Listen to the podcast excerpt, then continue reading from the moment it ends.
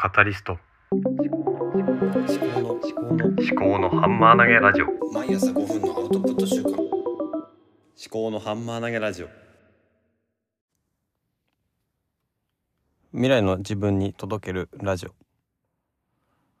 今回は「ウルトラマンソフビ人形」というタイトルでお話をします。まあタイトルでも何でもないんですけどね。これは単純にウルトラマンといううんなんていうんですかね。特撮のドラマのようなものがありますよね。まあ説明不要じゃないのかなと思うんですけれどもウルトラマンが今我が家で流行ってるんですよ。先日も近くのうんなんだろうな庭園みたいなところでウルトラマンヒーローショーがあってでそれに子供を連れてみんなで行ってきたんですね。私の妻と私と子供3人で。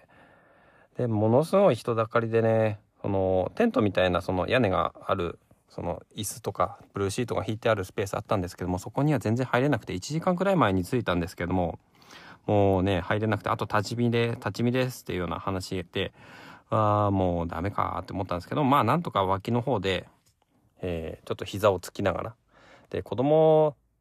前の人たちあのしゃがんでくれてはいるんですけど子供の身長だとなかなか大人がしゃがんでるのでも見えないのでこう私と妻の膝の上にまあ正座みたいな形で座ってその上にこう立たせてでめちゃくちゃ痛かったですね。その下は砂利で。でそのまあその上にまあ簡単なシートみたいなのも持ってきてたんでそれを敷いて座ってたんですけどね。もうめちゃくちゃ痛かったですね膝。で妻の方なんか足しびれちゃってもう大変そうでした。まあでもそれでも子供が喜んでうんウルトラマンデッカーを見てくれたのでまあよかったかなとは思うんですけどね。でその会場のすぐ近くにあのお店みたいなのがで店みたいなのが出ててそこでソソフビ人形が売ってて。でソフビ人形はそうですね。今まで買ったことはなかったんですけどももうね欲しい欲しいって言ってるしまあ来て喜んでくれたしよかったかなと思ってウルトラマンの、えー、思い思い好きなものを買ってあげたわけですね。で私と妻はま怪獣を買ってでそれ結構ねもううちの中で大活躍でなんだろうな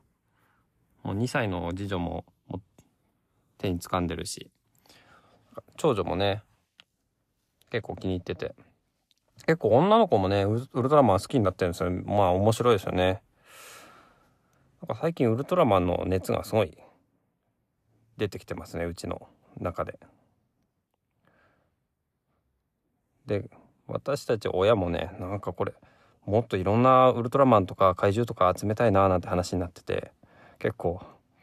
ねまあ、1体700円とか800円ぐらいだったんでそんなに高くないしこれってなんか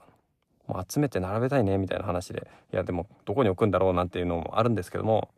まあちょっとねウルトラマンソフビ人形非常に魅力的なアイテムですね。なんかねやっぱかっこいいんだよな。その動いてる姿とか見ると、うん、この間もうその撮影会みたいなところが時があってえっ、ー、と7人ぐらいのウルトラマンが来ててまあ私が見れたのが2人だだけだったんですけどジードとオーブで。なんかね